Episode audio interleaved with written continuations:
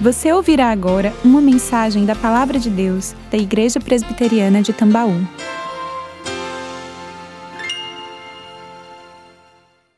Meus irmãos, assim como foi feito hoje pela manhã com o reverendo Robson, nós gostamos de apresentar aos irmãos o mais novo integrante da equipe pastoral para esse ano, que é o reverendo André Felipe. Quero convidá-lo a vir aqui, meu irmão. André é um jovem pastor, mais jovem que eu. O estilo do cabelo pode confundir em relação a isso. Mas é muito bem-vindo entre nós aqui.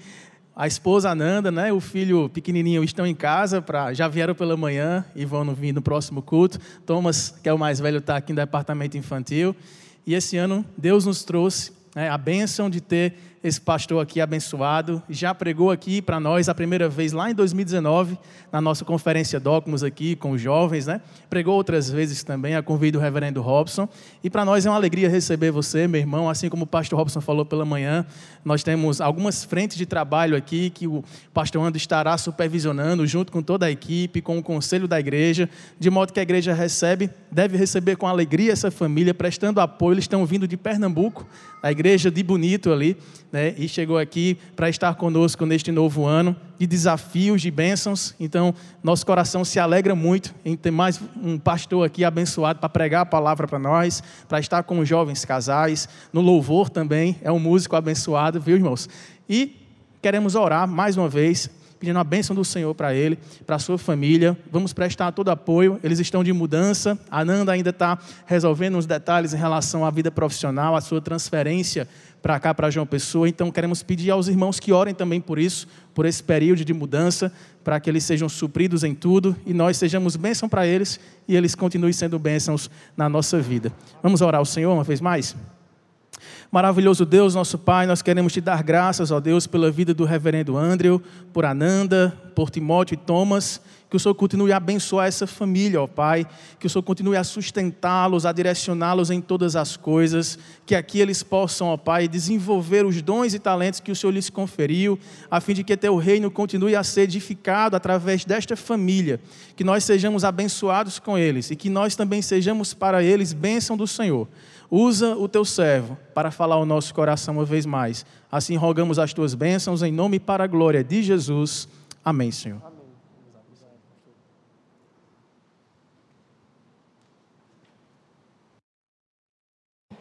Queridos irmãos, boa tarde, eu acho ainda, boa tarde. Graça e paz para todos. Ah, para nós é uma alegria estarmos aqui, a convite do pastor Robson e do conselho dessa igreja a quem já agradecemos e mais uma vez agradecemos. A nossa oração, irmãos, e o nosso rogo, bem como a nossa expectativa, é de que Deus, por Sua graça, use o nosso tempo aqui para abençoar a igreja, edificar a igreja, bem como também para abençoar a nossa família e as nossas, e as nossas vidas. Nós esperamos que, como o reverendo Kilvin aqui falou, que o nosso tempo seja agregador que o Senhor possa usar os nossos dons e talentos para fazer frutificar a sua obra, promulgar o seu reino e trazer glória ao seu próprio nome. Então nós agradecemos desde já as orações que temos recebido de alguns irmãos do conselho em especial e seguimos pedindo a oração dos demais, em especial pelo processo que envolve a transferência de trabalho né, da minha esposa. Então a gente está indo amanhã para Pernambuco, essa semana ela vai voltar ao trabalho isso já vem ah, talvez se arrastando aí por alguns meses. A empresa vem segurando, não quer conferir a transferência, mas nós cremos na mão providente do Senhor, seja para trazê-la transferida ou não. Cremos que o Senhor está no controle de todas as coisas, descansamos na Sua soberania e confiamos na Sua vontade. Meus irmãos, sem mais nos delongarmos, eu queria convidá-los a mais uma vez abrirmos nossas Bíblias no texto que já foi lido esta noite, no livro dos Salmos, o Salmo 126. A minha esposa Ananda vai estar aqui no próximo culto, porque além do Thomas, que é o nosso filho de cinco anos, nós temos um outro filhinho de um ano apenas. Então, para vir agora no culto das cinco e ficar com o filhinho até quase nove horas da noite, seria um trabalho árduo. A logística seria bem complicada, passar quatro horas com uma criancinha de um ano aqui. Então ela virá, se Deus assim permitir, no próximo culto. Livro dos Salmos, o Salmo de número 126. Quero convidá-lo a mais uma vez ficar de pé e nós vamos ler essa palavra de forma uníssona. Então, todos a uma só voz leremos aquilo que nos diz a preciosa e santa palavra do Senhor. Livro dos Salmos, o Salmo de número 126. Se você encontrou, diga amém. Vamos ler juntos? Quando o Senhor restaurou a sorte de Sião, ficamos como quem sonha. Então a nossa boca se encheu de riso e a nossa língua de júbilo. Então entre as nações se dizia: Grandes coisas o Senhor tem feito por eles.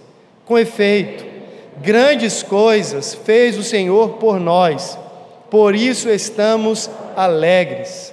Restaura, Senhor, a nossa sorte, como as torrentes no Neguebe. Os que com lágrimas semeiam, com júbilo ceifarão. Quem sai andando e chorando enquanto semeia, voltará com júbilo, trazendo os seus feixes. Feche os seus olhos uma vez mais. Pai querido, essa é a tua palavra, a tua revelação especial para nós. E agora nós suplicamos a ação e a graça iluminadora do Espírito Santo para compreendermos qual é a boa, perfeita e agradável vontade do Senhor para as nossas vidas. Fale o Senhor e não o homem. Use o Senhor a instrumentalidade da nossa vida, mas que faça o Senhor mesmo ressoada e ecoada a tua voz no meio da tua santa congregação. É a nossa oração no nome e para a glória do Senhor Jesus. Amém. Amém. Você pode sentar. Ano novo é sempre um tempo de recomeços, ou pelo menos de revisões. É comum, pelo menos para alguns, revisitarem e revisionarem alguns aspectos da vida. Há aqueles que desde o final do ano começam a fazer pequenas reformas, quer na casa, reajustes no carro, quem sabe trocar o carro, ou mesmo fazer um check-up na saúde. É tempo da gente estar revisionando, revisitando aspectos e áreas da nossa existência. Fato é que todos nós, indistintamente, carecemos de reparos. Até mesmo aqueles que estão assentados na cadeira científica assumem que o mundo está envelhecendo. Dizem que até os planetas estão envelhecendo e as contas, obviamente, que não batem, chegam até mensurar um tempo em que essa estrutura cósmica e colossal haverá de existir tal como é hoje. Todas as coisas estão em processo de depredação, de degradação. E nós sabemos a origem deste declínio de todas as coisas. Segundo a Escritura, conforme Gênesis capítulo 3, por ocasião da intromissão do pecado no mundo, tudo passou a um processo de depravação, de degradação e de declínio. Não estou falando apenas dos aspectos espirituais, estou falando de um aspecto criacional. O Senhor fez todas as coisas boas e harmoniosas para si, a fim de renderem glória para o seu próprio nome. E da mesma forma que a criação do divino, do Deus eterno, foi cósmica e é cósmica, também assim são os efeitos do pecado.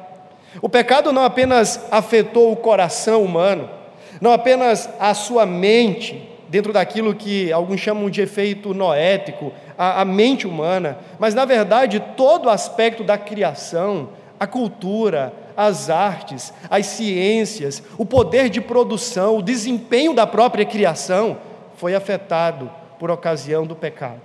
E desde então há uma iniciativa divina para restaurar todas as coisas à sua originalidade. Deus está em ação no mundo, isto é claro em toda a Escritura. Nós sabemos que a Bíblia, mais do que ser histórias humanas, registros e narrativas de personagens humanos, a Bíblia é, antes de tudo, uma grande narrativa da história de Deus, das ações de Deus, dos feitos de Deus, do movimento de Deus.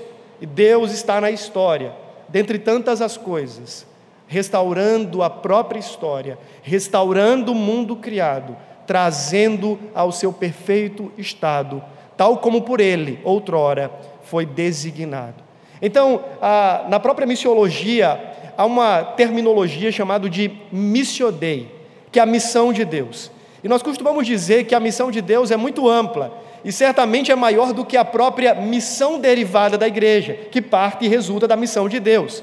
Nós assumimos, dentro daquilo que chamamos de tradição reformada, um tripé, que na verdade alguns incluem até um quarto elemento: criação, queda, redenção e consumação.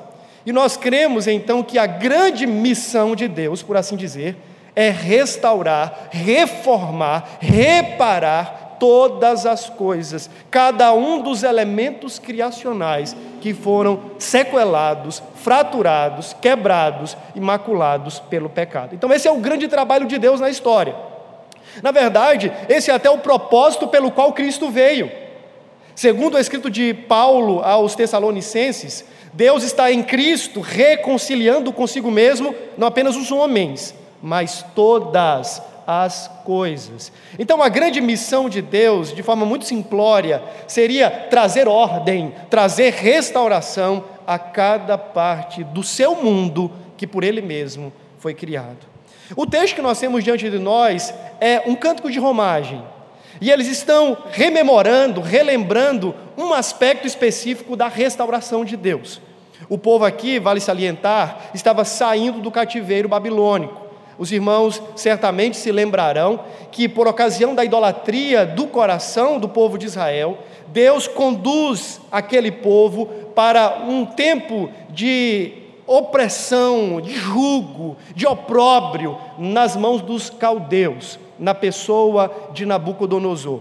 Deus fala por meio dos seus profetas, o povo não dar ouvidos ao que Deus levanta então Nabucodonosor, junto com o império neobabilônico, e então eles são levados por um período de 70 anos, para serem pela mão do Senhor disciplinados e corrigidos. Mas o mesmo Deus que pelos seus profetas falou desse tempo de juízo, de julgamento, de disciplina, falou também sobre a restauração deste povo em tempo próprio. Passados os 70 anos, o Senhor afirmou em Sua palavra que recongregaria o povo de Judá, a nação de Judá, dentre as nações por onde estivesse espalhadas, espalhada para Jerusalém, para reassumirem o seu lugar em Sião. Esse tempo agora é pós-cativeiro. Deus já havia levantado Ciro, o persa, e este, por vontade do Senhor, derribou aquilo que parecia ser inabalável do ponto de vista político, bélico. A, a Babilônia, naquela época, era uma potência cuja força, cujo poder era uma resistência tão profunda que ninguém imaginava uma queda com um grau de, de tanta facilidade, aparentemente, como foi quando o Senhor levantou Ciro para fazer Nabucodonosor cair. E assim aconteceu. O Senhor promulga através de Ciro um edito para que o povo voltasse a Sião, voltasse a Jerusalém, a fim de reconstruírem a tão sonhada e outrora suntuosa cidade de Jerusalém. Esse é basicamente o contexto. Agora, o povo, obviamente, está vivendo já nesse contexto de pós-cativeiro, e eles estão, quem sabe, aqui rumando a Jerusalém eram comuns as peregrinações para Jerusalém nas principais festas religiosas da cultura e da religião judaica. Então, no mínimo três vezes ao ano, cada judeu, ainda que disperso, espalhado, rumava em procissão à cidade de Jerusalém. E havia um tipo de inário para que esse povo, enquanto caminhante, enquanto andante, cantassem ao Senhor. Geralmente estes cânticos eram lembranças, eram memórias dos feitos de Deus, em especial dos feitos de redenção, dos feitos de libertação do cativeiro. Temos diante de nós, portanto, o Salmo 126. Essa lembrança, esse cântico que de alguma forma recorda a restauração e clama por uma contínua restauração. Volte os olhos para o texto mais uma vez, por gentileza. Nós percebemos, segundo o texto, que há uma divisão tríplice. O salmo é dividido primeiro do versículo 1 ao versículo 3. E se você fizer uma leitura muito básica, descobrirá que os verbos desta primeira sentença estão conjugados no tempo passado. Depois há uma segunda divisão neste salmo, e ela está posta tão somente no versículo 4. E você percebe que o verbo do versículo 4 está no tempo presente. Depois você tem a terceira e última divisão deste salmo, versículos 5 e 6. E você, olhando para o texto, também percebe que os principais verbos desta terceira seção estão conjugados no tempo futuro. Desta sorte, eu quero afirmar, à luz do texto, que a restauração da qual iniciamos falando até aqui é, sem dúvidas, uma necessidade atemporal para o povo de Deus. E é sobre isso que eu queria refletir com os irmãos, sobre esta restauração que se faz necessária atemporalmente para quem quer que seja. Se não, vejamos. Dos versículos 1 a 3, uma memória de restauração. O povo está olhando para trás e a fala é: quando o Senhor restaurou a sorte de Sião. Abramos um parênteses aqui. Perceba que em sua Bíblia, a palavra Senhor está escrita em caixa alta.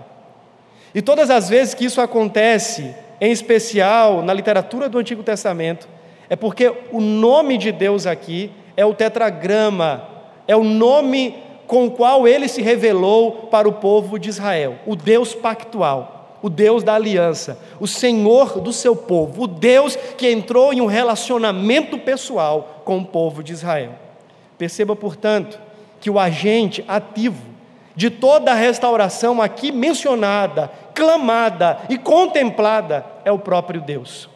Podemos começar dizendo, irmãos, que qualquer que seja o tempo, quer no passado, quer agora ou mesmo no futuro, o agente restaurador é sempre Deus. Deus é o grande mestre da restauração. Aqueles que gostam de programas, em especial, ah, talvez nesses canais de Discovery e History, seja lá o que for, há um dos programas, eu não sei se o nome é exatamente esse, mas que fala sobre mestres, mestres da restauração, alguma coisa do tipo. São dois irmãos que reformam casas. Meus irmãos, eu queria dizer que, à luz de uma perspectiva maior, Deus é o grande mestre, restaurador de todas as coisas. Desde o começo, o Senhor está fazendo isso. Em Gênesis 3, quando a queda foi estabelecida, no versículo 15, o Senhor, de alguma forma, proclama um enunciado restaurador. Ele diz que poria inimizade entre o descendente da mulher e o descendente da serpente. E que aquele desarranjo ali, agora ocasionado pela desobediência dos nossos primeiros pais, não seria para sempre. O Senhor haveria de fazer alguma coisa. Ele poria em ordem a casa bagunçada. Ele se preocupa com isso, ele promete isso, ele se propõe a fazer isso. Ao longo da história, de forma micro ou macro, a gente vê Deus o tempo todo agindo para a restauração do seu próprio povo. Quando, ainda em Gênesis capítulos 5 e 6, o mundo entra numa degradação tão profunda que ele tem que inundá-lo com o dilúvio, perceba que o Senhor estabelece na aliança com Noé um princípio de restauração. Deus está refazendo todas as coisas ele faz primeiro em Adão e com Adão, mas agora ele está repactuando o seu compromisso com Noé. Ele está reformando, recriando em Noé. Depois, Gênesis 11 e 12, nós temos um outro clímax. Gênesis 11, uma degradação profunda. O que é que temos em Gênesis 11? A Torre de Babel. O ápice da rebelião humana. Os homens se mancomunando contra o Senhor em rebelião ao seu propósito de se espalharem, se espalharem por toda a terra, exibindo e exalando assim a sua glória, espalhando a glória de Deus, e eles se concentram, diz que em Gênesis 12, para resolver esse problema. Deus propõe em Abraão a restauração do seu propósito, de fazer a sua glória conhecida e espalhada até os confins da terra. E de em Abraão abençoar todas as famílias da terra. Ora, nós sabemos que Abraão era apenas um tipo. Paulo vai dizer em Gálatas que, na verdade, a promessa não era de Abraão fazer, ou, de Abraão abençoar todas as famílias, mas do descendente de Abraão, a saber, Cristo. Mas Deus está ali, refazendo o que o pecado está desorganizando, desajustando. Quantas vezes O povo de Israel tropeçou nos mandamentos do Senhor, se rebelou contra a sua santa lei e Deus foi lá tantas vezes para trazer a casa à ordem, para trazê-los de volta à sua palavra. Os cativeiros nada mais são do que atos restauradores de Deus. É Deus disciplinarmente chamando Israel e reformando o coração de Israel, lapidando a espiritualidade de Israel, trazendo de volta a sua palavra. É Deus o tempo todo agindo, o povo se, se, se, desviando, o coração se transviando, e Deus ali trazendo o povo para a restauração da comunhão consigo. Isso é óbvio em toda a Escritura. Quando Cristo vem, não há outra coisa diferente a se pensar, senão de que Deus em Cristo, da mesma maneira, está reformando, refazendo e recriando todas as coisas. Sabe, quando você ouve a palavra nova aliança, velha aliança, novo céu, nova terra, todas as vezes, pelo menos, em nova aliança e em novo céu e nova terra, todas as vezes que essa palavra novo aparece, a ideia não é de que Deus está abandonando o velho e fazendo originalmente algo novo. A ideia é de que Deus está restaurando o velho. Deus está recriando do velho. É uma aliança que se apoia, ela é nova em algum aspecto, mas se apoia naquela que é, por assim dizer, antiga. É um novo céu que, em algumas dimensões, de fato é novo, mas ele está sendo uma restauração do velho. Então, em toda a Escritura, o que nós temos é Deus agindo para a restauração de toda a sua obra.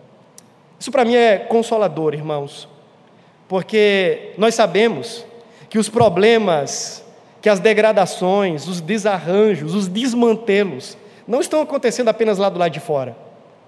Talvez nesta noite seja a sua casa que esteja caindo os pedaços.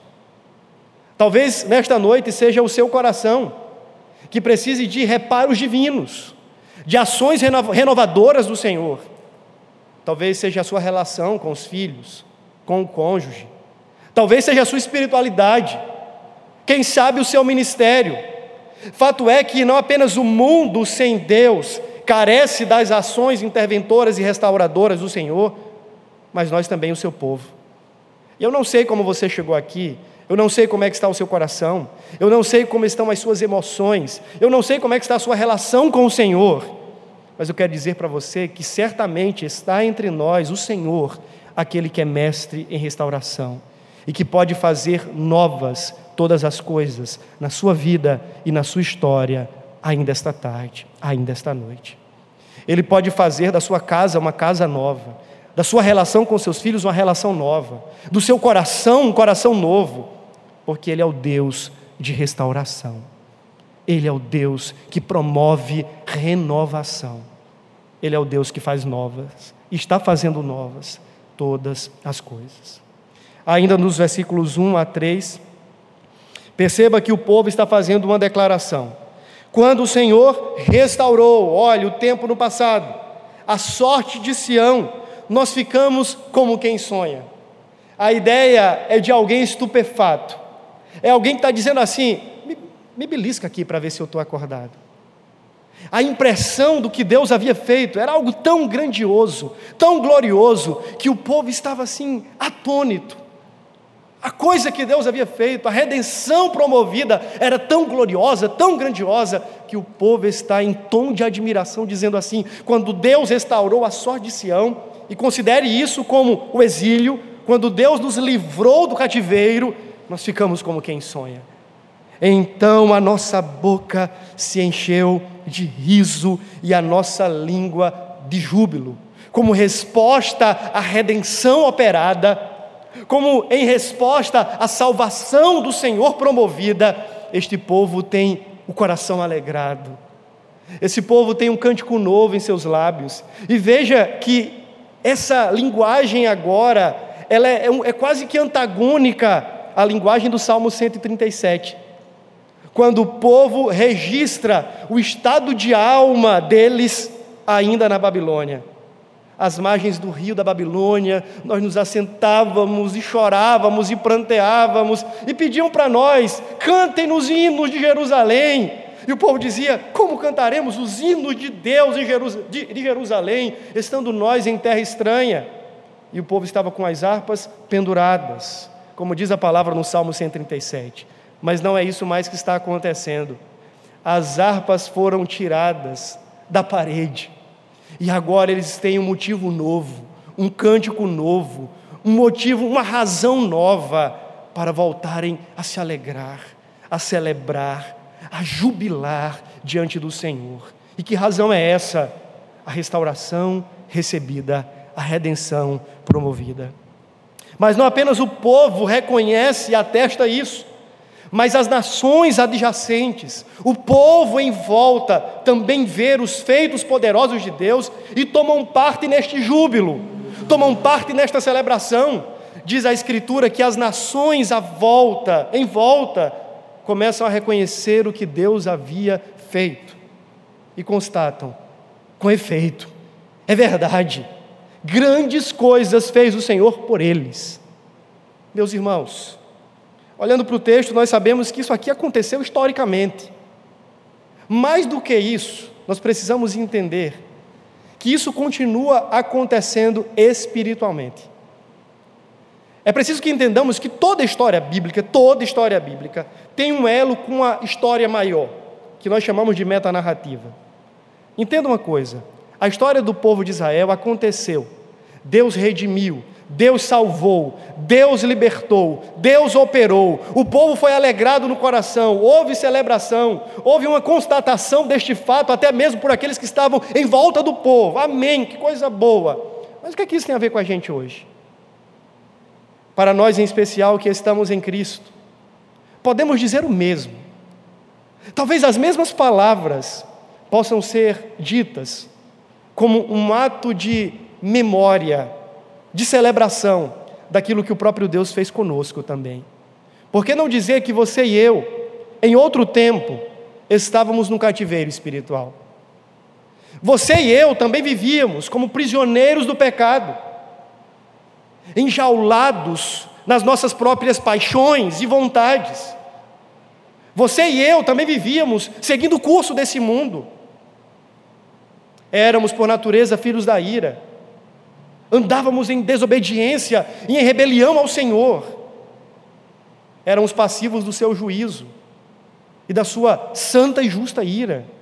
Todos nós, todos nós.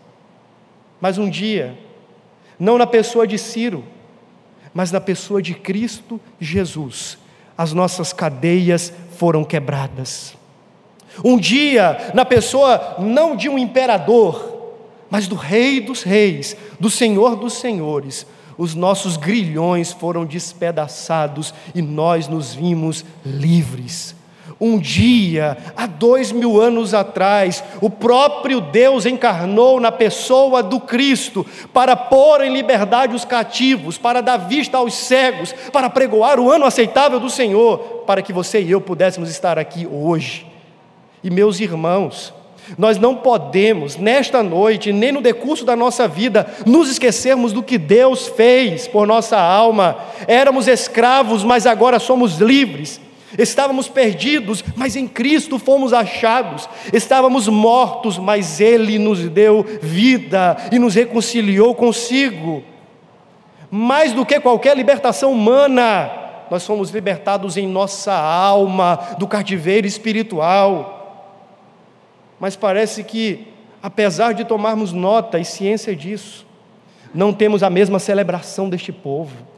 Falta-nos esta alegria de sairmos na rua, esbravejando a alegria da salvação que temos, de termos sempre um cântico novo em nossos lábios, porque Deus mudou a nossa sorte. Sabe qual era o nosso destino? O inferno o viver apartado eternamente de Deus, mas não é mais se estamos em Cristo Jesus. Isso deveria trazer para nós nesta noite motivos infindáveis de júbilo. Meu querido irmão, eu queria dizer para você que você tem motivos incontáveis para sair daqui saltitando de alegria.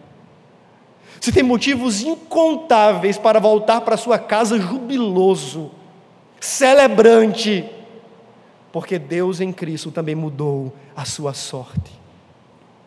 Isso é uma grande bênção, meus irmãos. O povo estava como quem sonha, e por que também nós não ficaremos? O povo estava em uma alegria incontida, indizível, porque também não ficaremos se nós, de maior forma, recebemos também grandiosa salvação.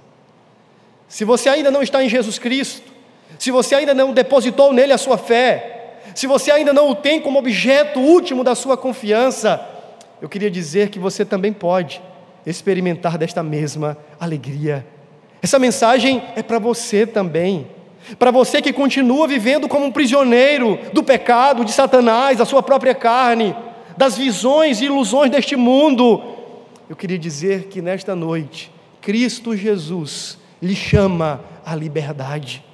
Eu queria dizer que nesta noite, Cristo Jesus lhe convida à alegria. Eu queria dizer que nesta noite, o Senhor Jesus quer lhe dar o privilégio de ter a sorte mudada pela graça dele e para a glória dele. Você pode experimentar isso, mas como pastor? Em Cristo, o Redentor. Em Cristo, o Salvador. Em Cristo, o Libertador. Para nós que estamos em Cristo, relembrar a libertação deve nos trazer grande alegria. Mas voltemos os olhos para o texto mais uma vez, versículo 4. Agora, o salmista está orando, ele está suplicando a Deus: restaura, Senhor, a nossa sorte, como as torrentes no Negueb. Vamos entender esse versículo como a segunda parte do texto. Primeiro, versículos 1 a 3, nós temos uma memória de libertação, que resulta em celebração, em alegria, em júbilo, em constatação das nações em volta do que Deus havia feito. É um reconhecimento, é uma rememoração dos feitos poderosos e grandiosos do Senhor. Agora, diante de nós, nós temos uma súplica veemente, urgente. O povo, quem sabe, e agora nós estamos conjecturando, estão se deparando com Jerusalém. Imagina você voltando de um cativeiro, 70 anos longe do templo, longe de casa, longe de alguns amigos que ficaram, longe do trabalho, longe de tudo, longe de todos. Você está voltando, a ansiedade, o afã está tomando conta do seu coração e você precisa chegar em casa. Mas de repente, quando você entra na então sonhada cidade de Jerusalém, você não vê mais do que pedras sobre pedras, cacos, ruínas, os muros haviam sido derribados, as portas queimadas. Como se não bastasse, um povo invasor estava tomando conta da cidade. Os samaritanos haviam se estabelecido em Jerusalém. A pobreza, a desordem, não há justiça, não há templo, não há lugar de adoração. E o povo agora que vinha tomado desta alegria, ao chegar diante da cidade, desmoronam por um desânimo profundo ao verem que a cidade não era tal qual antes. Como se não bastasse, nós lemos no livro de Jeremias que alguns ainda não quiseram voltar da Babilônia.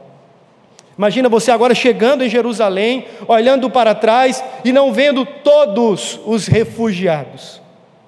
Nem todos os amigos estão ali. Nem todos os que foram levados cativos estão ali.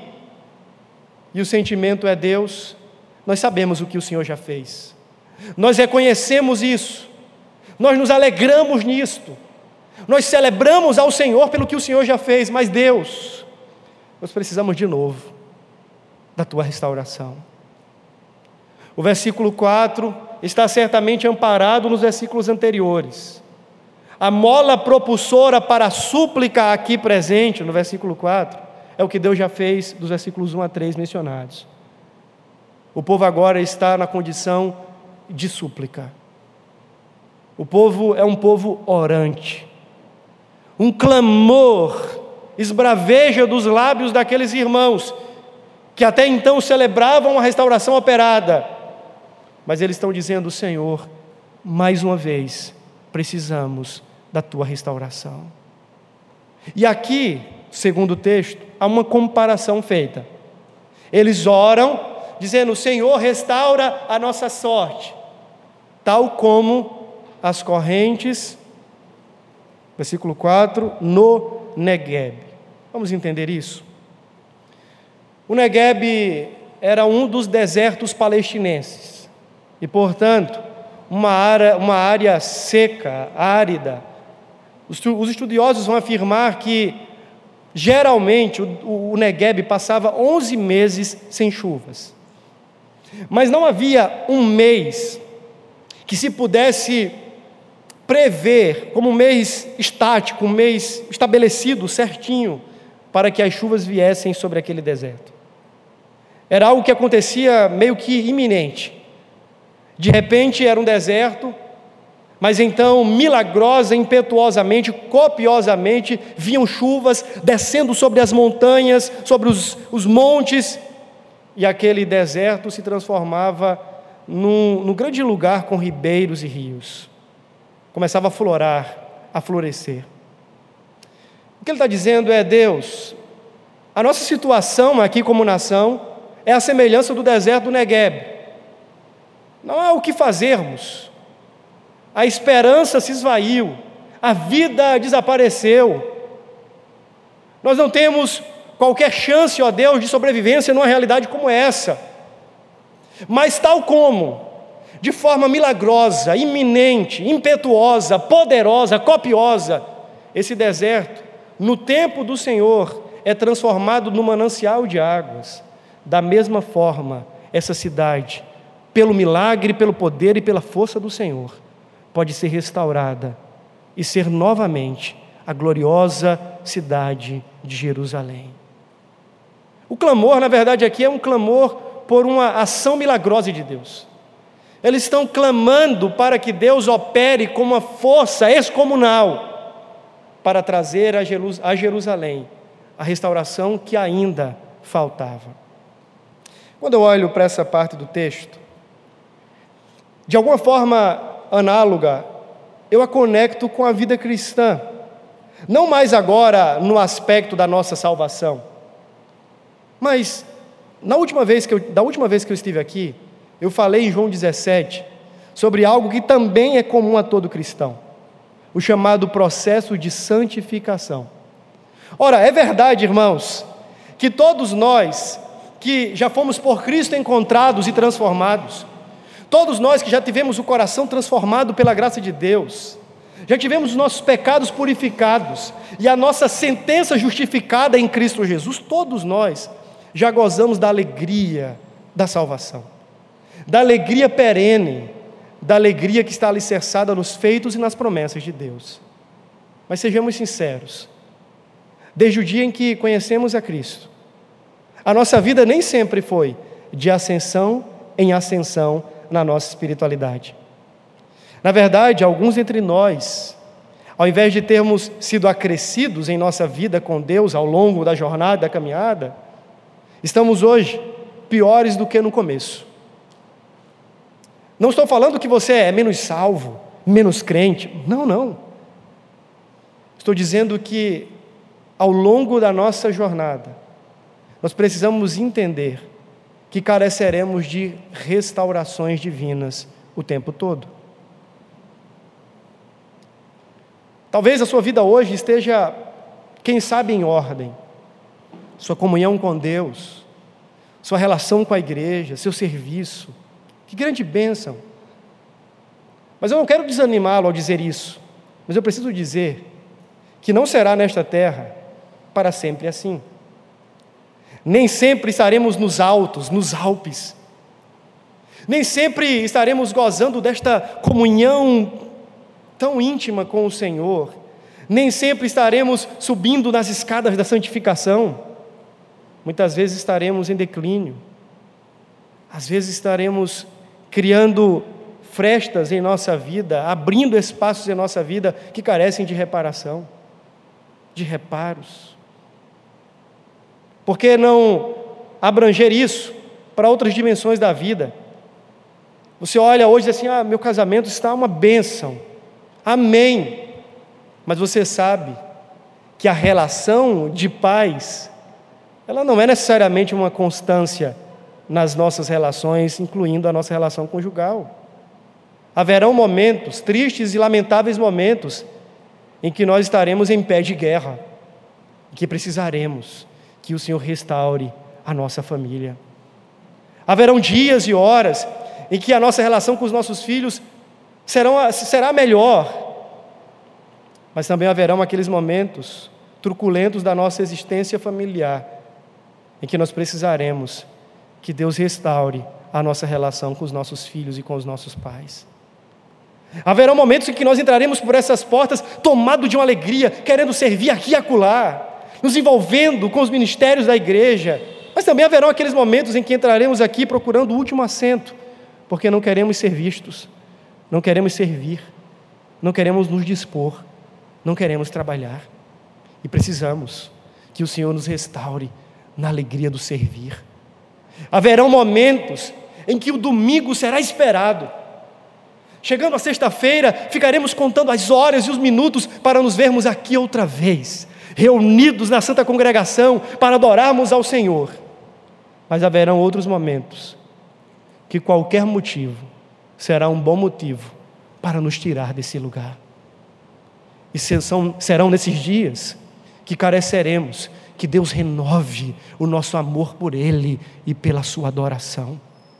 Fato é, meus irmãos, que mesmo crentes e salvos, mesmo como igreja do Senhor, a restauração ainda se faz necessária por meio da santificação.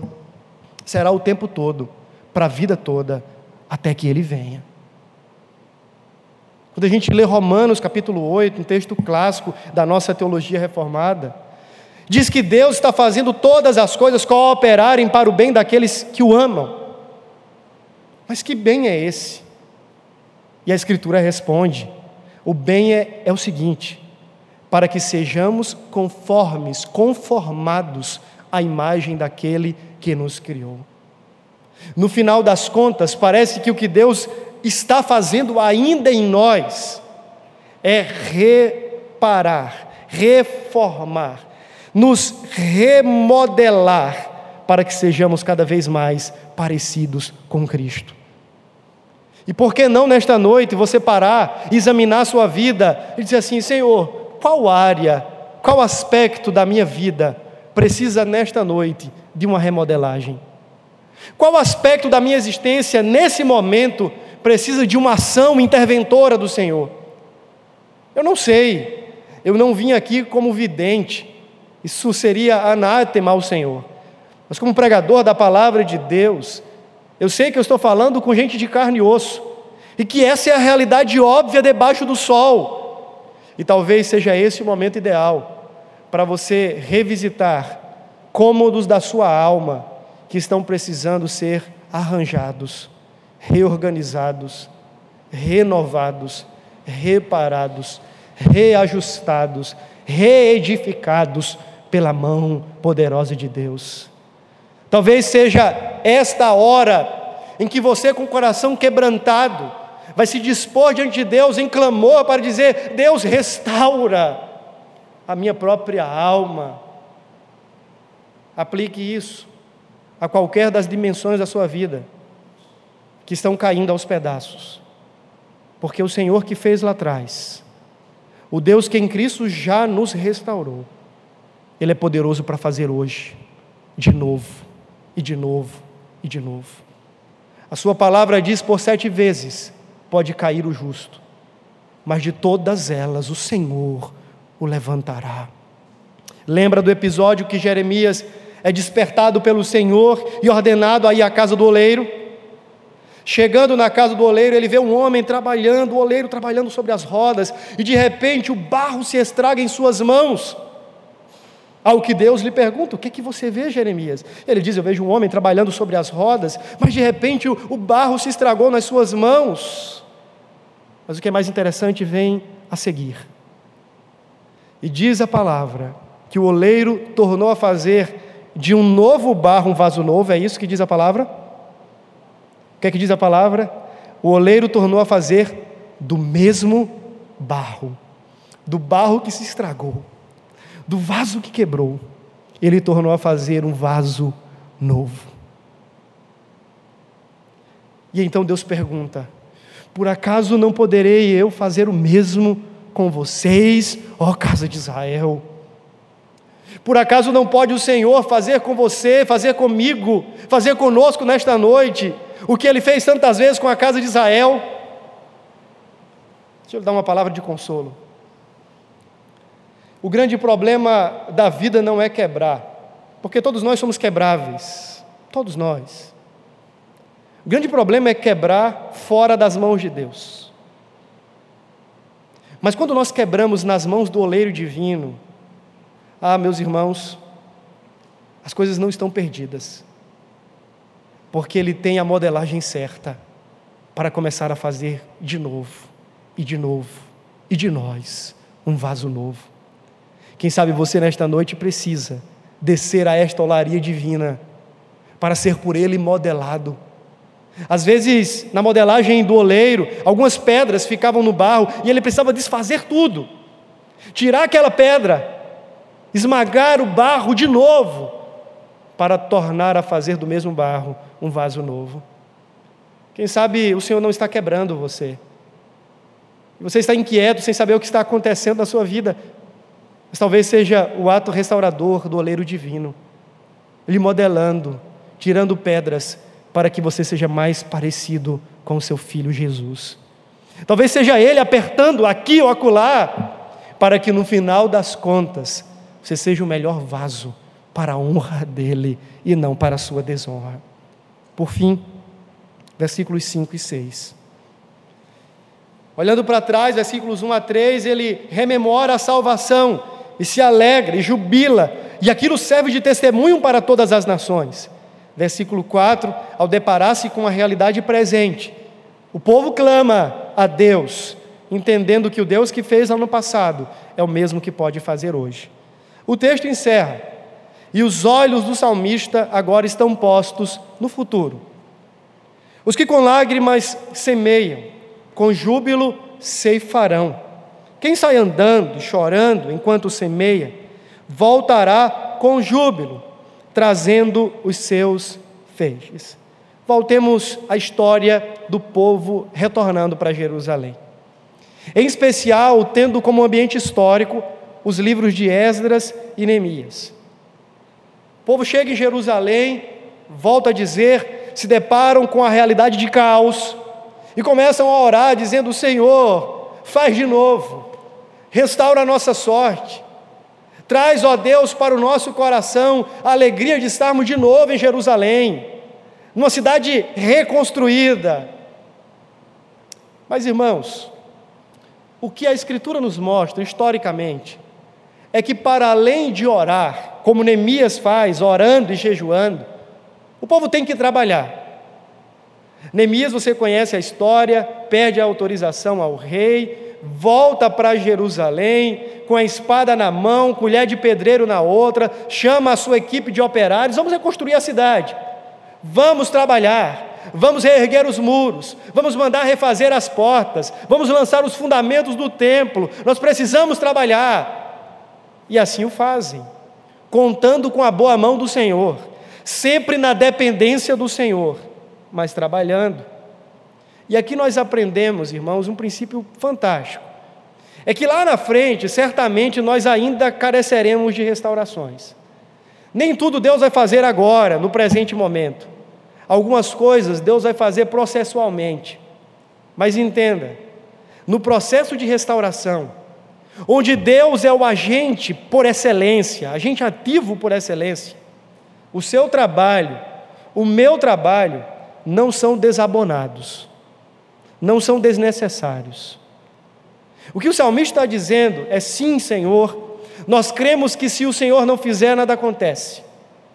Se o Senhor não fornecer os recursos, nós nada temos. Se o Senhor não fortalecer os nossos braços, fracos somos. Nós entendemos que se o Senhor não agir milagrosamente, nada acontecerá. Mas entendemos também que a nós cabe a semeadura pranteosa no processo de restauração. Senhor, nós estamos pedindo, dá-nos bom êxito no nosso trabalho. Senhor, nós estamos clamando, usa os recursos que temos com a bênção do Senhor para fazer com que a restauração da cidade chegue à sua completude, seja completa. Eles continuam, de alguma forma, olhando para a cidade, em tom de expectativa, de esperança, de contemplação futura, de confiança no Senhor, mas não desprovidos da responsabilidade que lhes cabe. Meus irmãos, pensando em criação, queda, redenção, nós começamos falando que tudo está em desordem desarranjo, quebrado por conta da queda. O Senhor fez todas as coisas perfeitas, mas então o pecado, em sua intromissão, trouxe esse desarranjo cósmico.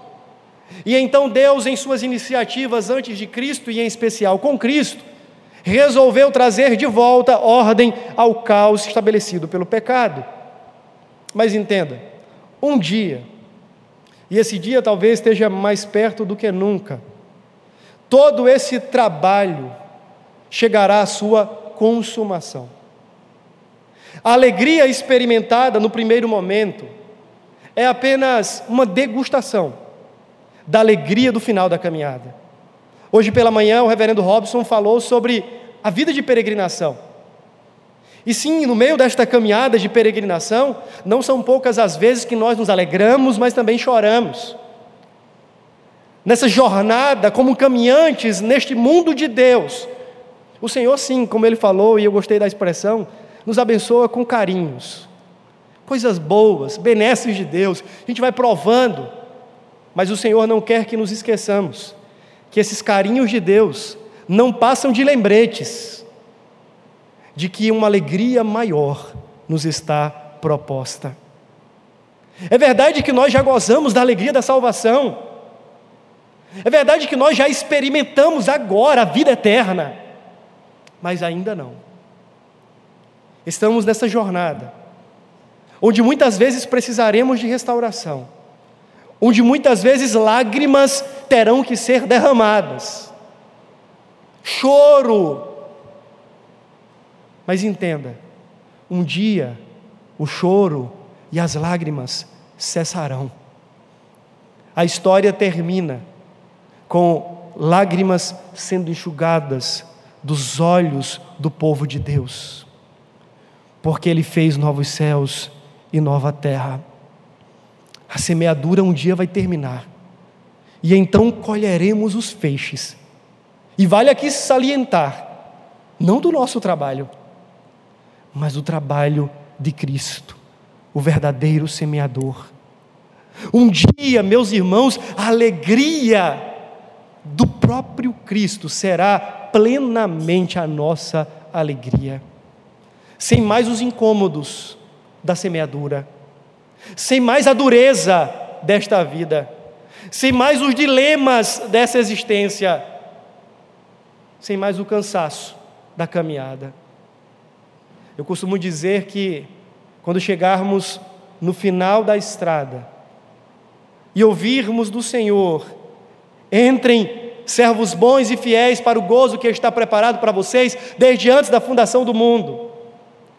O Senhor dirá: agora, peregrinos, vocês podem levantar as pernas, haverá bálsamo para as feridas de vocês, que nunca mais existirão.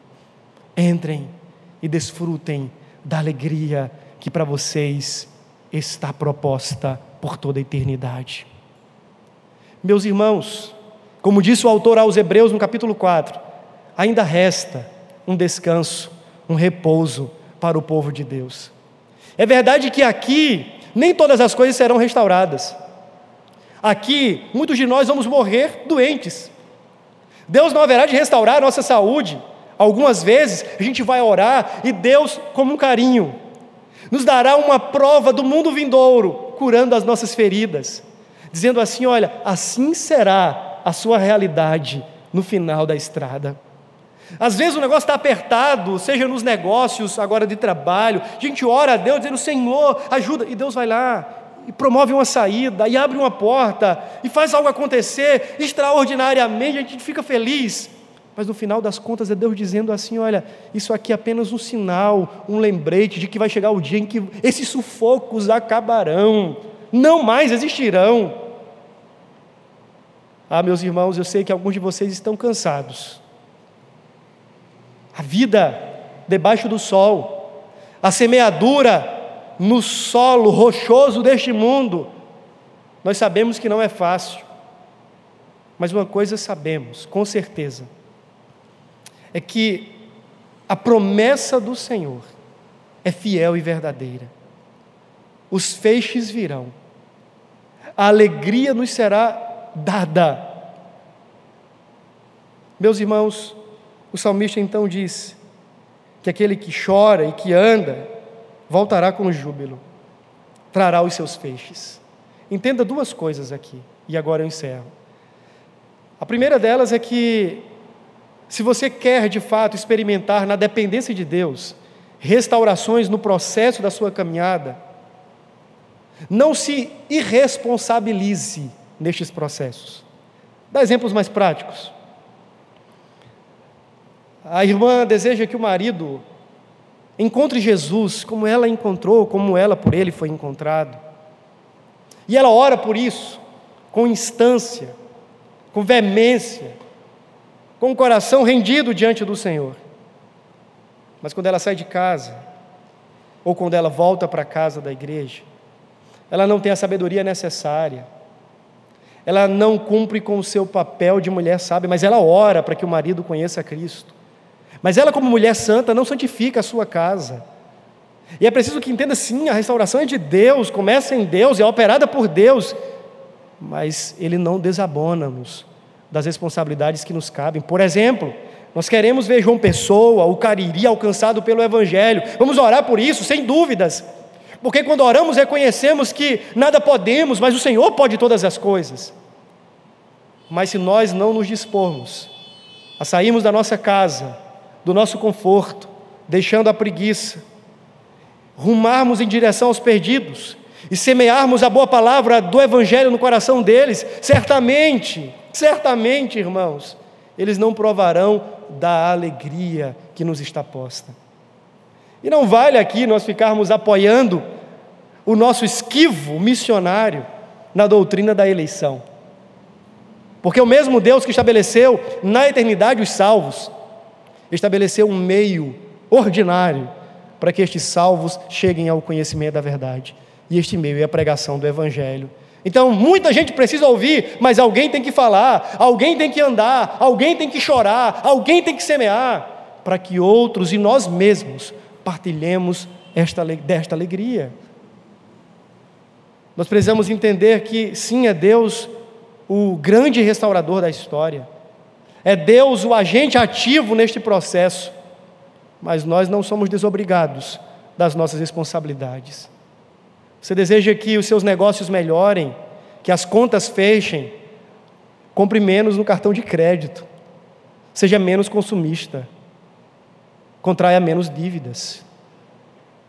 E então depois ore dizendo assim: Senhor, ajuda-me agora a restaurar os meus negócios. Chore, semeie na dependência de Deus a segunda coisa que eu queria dizer é que na caminhada pranteosa desta vida, você não deve desanimar. Todas as vezes que o cansaço bater na sua alma, todas as vezes que você se sentir desanimado e quase que desmaiando em suas forças, primeiro olhe para trás e veja o que Deus já fez. Você está aqui nessa noite, certamente pode dirigir um altar dizendo: Ebenezer, até aqui me ajudou o Senhor. Mas não apenas isso, olhe para trás e, em especial, olhe para Cristo. Olhe para o madeiro, olhe para o túmulo vazio.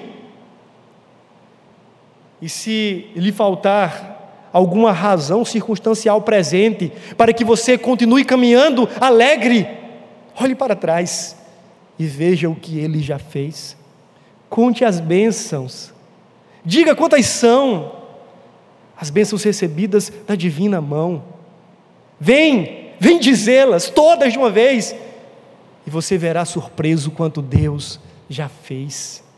Se a sua vida hoje está um tipo de bagaço, toda quebrada, você diz assim: Senhor, não há motivos nenhum para estar aqui, para o louvor, para a alegria. Não tem problemas.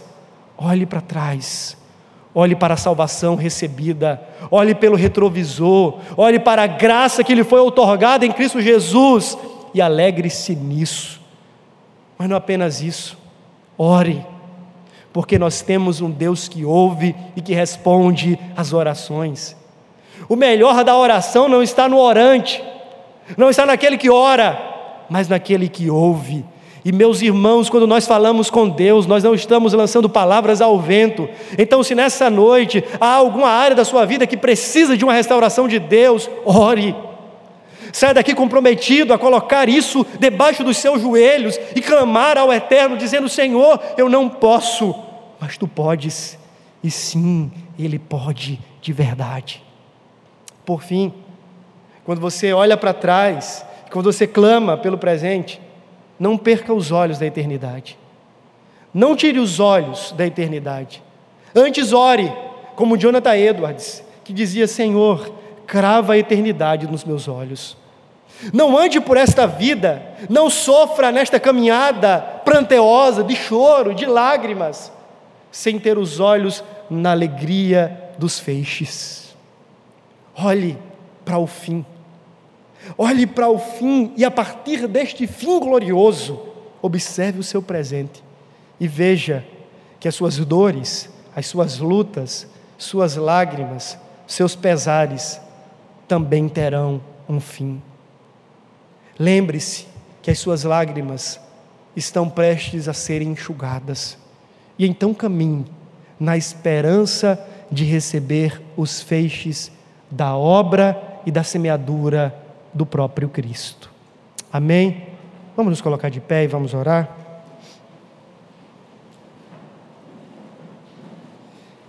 Essa é a hora de você, primeiro, agradecer. Então nós vamos orar e você, no primeiro momento da sua oração, precisa agradecer. Se você não conhece a Jesus, é hora de você confessar. Se você já o conhece, agradeça, dizendo: Senhor, onde eu estaria hoje se o Senhor não tivesse vindo a mim? Onde você estaria? Como seria a sua vida se Cristo não tivesse revelado a vida dele a você? Seja grato por isso, celebre nesta noite por isso. Depois, examine o seu coração e veja quais dimensões da sua vida precisam, nesta hora, de uma ação renovadora de Deus. E coloque esta área diante do Senhor, dizendo: É aqui, Senhor. Não posso, não tenho forças, não tenho recursos, não tenho a sabedoria que deveria, mas restaura a minha sorte, como as torrentes do Negueb. Por fim, nesta noite, peça ao Senhor que ponha os seus olhos nos feixes, na eternidade, na alegria que lhe está proposta em Cristo e por Cristo, na vida eterna e na pátria celestial. Olhe então para o pós-semeadura Olhe para o que virá depois do choro e alegre-se na esperança da glória que está por vir. Vamos orar juntos? Senhor eterno, como é bom estarmos aqui expostos à tua palavra. Como é bom, ó Deus, sermos recordados da grande bênção da salvação. Como é bom olharmos para a nossa história e vermos que ela não é mais a mesma, porque o Senhor nos encontrou no caminho, o Senhor se fez caminho para nós. Como é bom estarmos aqui celebrantes, jubilosos, pela obra gloriosa da tua salvação. Mas sabemos, ó Deus, que no decurso da nossa vida, hoje, nesse exato momento, outras tantas coisas carecem ainda do teu toque, da tua mão, do teu agir. E nós pedimos, Pai, seja lá qual for a área, seja na mente, no coração, na espiritualidade, nas relações, quer com o Senhor, quer com os nossos pares, se é no trabalho, ó Deus, põe a tua mão e, segundo a tua boa, perfeita e agradável vontade, promova, ó Deus, o milagre, a restauração, o renovo que necessitamos, se isso agradará ao Senhor e trouxer glória para o teu nome. Por fim, ó Deus, pedimos como Jonathan Edwards. Crave a eternidade em nossos olhos. Faça-nos viver, ó Deus, olhando para além do choro, para além do chão duro e seco desta vida. Faça-nos seguir andando, ainda que em lágrimas, olhando para a alegria dos feixes, para a alegria que nos está proposta, para o gozo da eternidade, para a tua gloriosa promessa. Oramos tudo isso no nome precioso do Cordeiro Jesus. Amém e amém. Você encontrará mensagens como esta, além de outros conteúdos e informações, nos canais oficiais da Igreja Presbiteriana de Tambaú, no Facebook, Instagram e YouTube. Deus abençoe sua vida.